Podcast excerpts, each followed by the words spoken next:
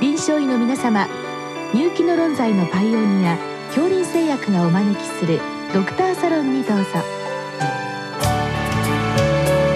今日はお客様に横浜市立大学耳鼻咽喉科統計部外科主任教授折立信彦さんをお招きしております。サロンドクターは青い会柏田中病院糖尿病センター長山内俊和さんです。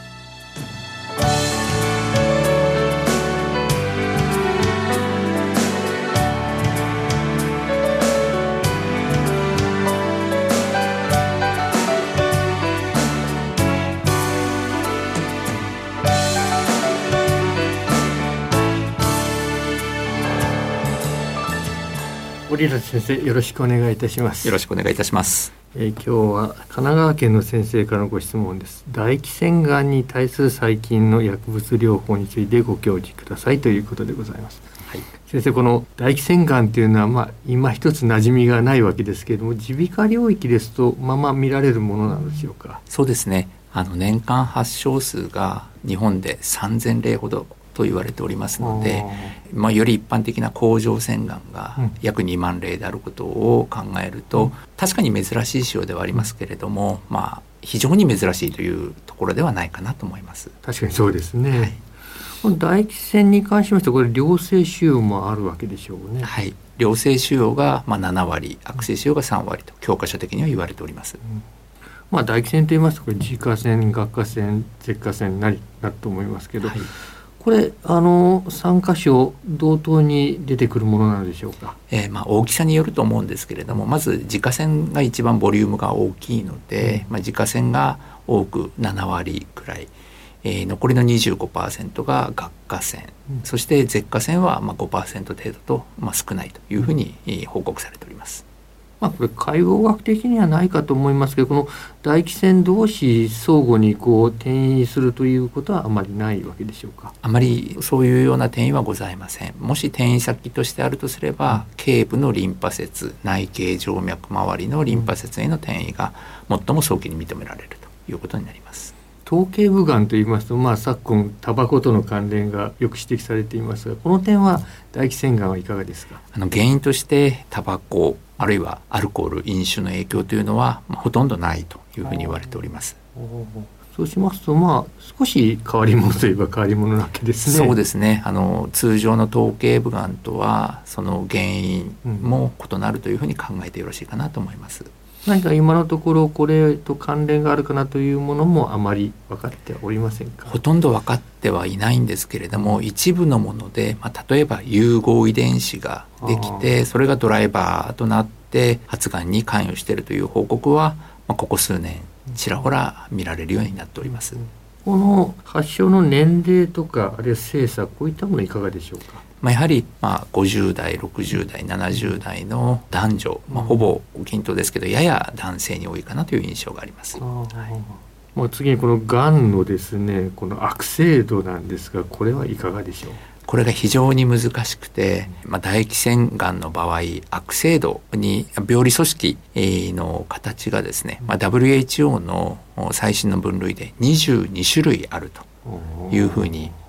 報告されておりまして、まあ、ただ22種類それぞれについて考えると患者さんも大変混乱するので、大きく3つに分けて、高悪性度のもの、中等度悪性度のもの低悪性度のものと、まあ、このように分けて考えることが一般的というふうに思われます。その高中低の頻度はほぼ同等と考えてよろしいわけでしょうか？えっ、ー、とそうですね。まあ高悪性度があまあ3割4割ぐらいあるのかなと思います。わずかこれ3,000例がその 相当分かれるわけですからこれは医療サイドも大変ですね。そうですねあの特に昨今のエビデンスとベースとメディスンに基づくこの科学的な根拠に基づいて、まあ、特に、まあ、今回ご質問にありました薬物療法なども確立させるのは大変難しい眼種と考えていただいてよろしいかなと思います。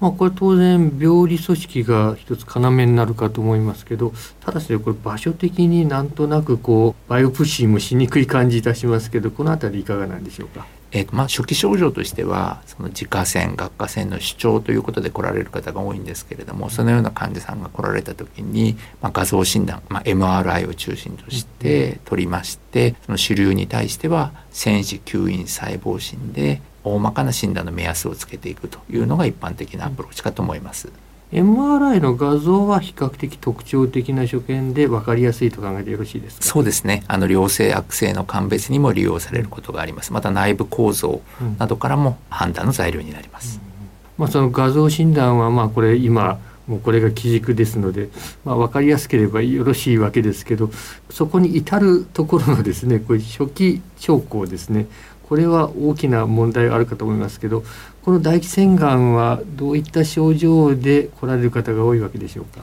まあ、自家腺顎下腺の部位、まあ、その部位の主張ということ主流形成があの主な発見原因となることがあります。うん、まあ、ただあの自家腺の信用といいまして非常に奥の部分に主流形成した場合に外側体表からはわからないことがありましてで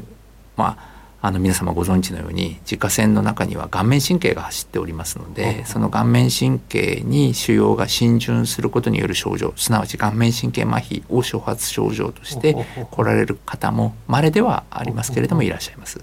基本的には腫れてくるとそうですね。あの主流形成ということになります、うん、まあ、それに稀に顔面神経麻痺が来る、はい、ということですね、はい、これはあの痛みはいかがなんでしょう？痛みは悪性の場合には伴うことがあるというふうに言われておりまして悪性三指腸と言われるものがあるんですけれども、うん、その一つに局所の痛みというものが挙げられております。流通性というのはがんでは珍しいですね。そうですね。はい。うんあとあのこれ、まあ、唾液腺ですから食事した時に何か症状出るかなという気いたしますがこれはあまりないのでしょうか？そうですね。唾液も例えば唾液の分泌量への影響等は見られないと言われております。でもっと一般的なあ疾患で唾石症という石ができる症状がありますけど、その場合はあの尿管結石と同様にあの痛み接触時の痛みというのが出ますけれども自家腺腫瘍あるいは唾液腺がんの場合にはそのようなことは、まあ、あまり多くはないということになります。まあ、食事絡みの症状はあまりないあまりないですね。味覚もあまりやられませんか？味覚も特に影響は受けないです。よくあの私の外来でですね唾液に血が混じったという方いらっしゃいますけれどこういった方々疑った方がよろしいわけでしょうか？えーとまあ、唾液腺の悪性腫瘍で例えば自家腺の導管から血液が出てくるということがないわけではありませんが、まあ、口腔内には、まあ、例えば歯周囲炎ですとかそのようなより一般的な疾患がありますので、むしろ疑うのはそちらの方かなというふうに思います。まあ、稀だということですね。そうですね。うん、はい。あとはあの検査の方でアミラーゼはいかがなんでしょう？えー、血清中のアミラーゼがまあ高くなる例はないわけではありませんけれども、例えば再発のマーカーでアミラーゼを調べるというような使い方は私たちの領域ではしておりません。まあ、早速治療ですけれどもこれは先生やっぱり手術になるわけでしょうね。第一選択は手術ということになります。まあ、手術はもうこれは可能な限り取ってくるということになるわけでしょうか。可能であれば安全域をつけて取ってくるということにはなります。手術独特のこうトラブルとか難しさこれはいかがなんでしょう。やはり顔面近くに施設が入るということで、あの西洋的な問題を考えなければならないということとあと、えー、自家腺の場合にはその中に顔面神経が走っておりますので、うん、まあ、可能であればそれを損傷しないように、まあ、すなわち術後後遺症として顔面神経麻痺を残さないように手術してくるということが寛容になるかなと思います。そこはなかなか難しそうですね。そうですね。あの眼種の種類によって先ほど申し上げた、特に高悪性度のもので術前から顔面神経麻痺を呈しているような場合には、まあ、温存の機会はかなり難しいものかと思います。あとまあこの辺り非常に顔面のあのこう繊細な筋肉がいっぱいあるかと思いますけど、はい、この辺りの温存は難しくはないですか？えっ、ー、と顔面の表情筋の温存自体は難しくはありません。はい。まあただあのしっかり切り取ってしまいますとこのやっぱコスメティックな問題顔ですから美容の方の問題も少し出てきませんか、まあ、あの確かにおっしゃる通りで特に進行がんで、うん、まあ、体表に近い部分で皮膚に浸潤があるような場合は一緒に皮膚も合併切除しなければなりませんので、その場合はあの皮膚の再建局所皮弁であったり有利皮弁であったりそういったものが必要になりますのでその場合はあ美容的には大きな問題になります。このご質問はですね薬物療法ということですけれども、まあ、これ手術ができなかった場合、まあ、取りきれなかった場合、まあ、薬物に行くと思いますけどこれ実際に放射線療法薬物療法いかがでしょう？放射線治療に関してはあの切除不能の場合は行うことが、まあ、進められてはいますけれどもこれも確実な治療とはやはり言い難いところがあります、うん、まあ、放射線治療の時に併用する薬剤ですけれども、あのシスプラチンといって、まあ、頭頸部の一般的な頭頸部がんに併用する薬剤を、まあ、実践的な標準治療として使うことは、まあ、許容されているかなという状況ですが、うん、高いレベルのエビデンスがあって使用しているという状況ではございません。まあ3000例ですとこれエビデンスを構築するのなかなか難しいところございます、ね、大変難しいと考えております。うん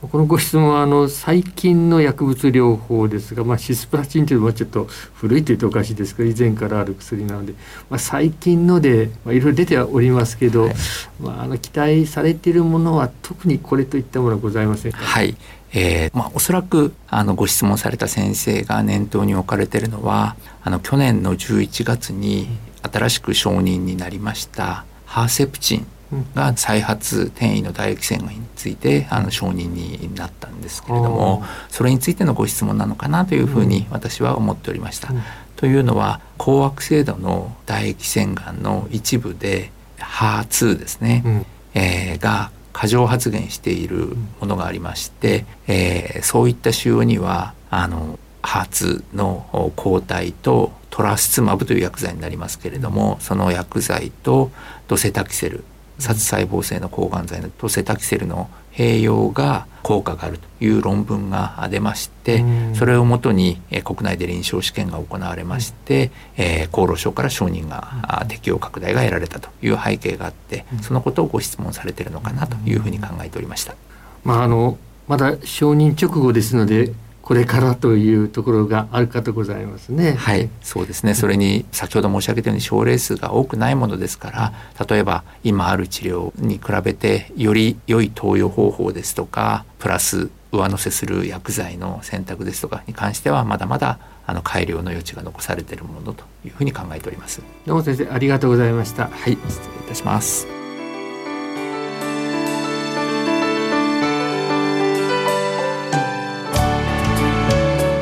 のお客様は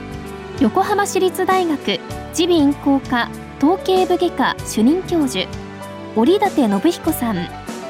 サロンドクターは青い会柏田中病院糖尿病センター長山内俊和さんでした。それではこれで恐林製薬がお招きしましたドクターサロンを終わります。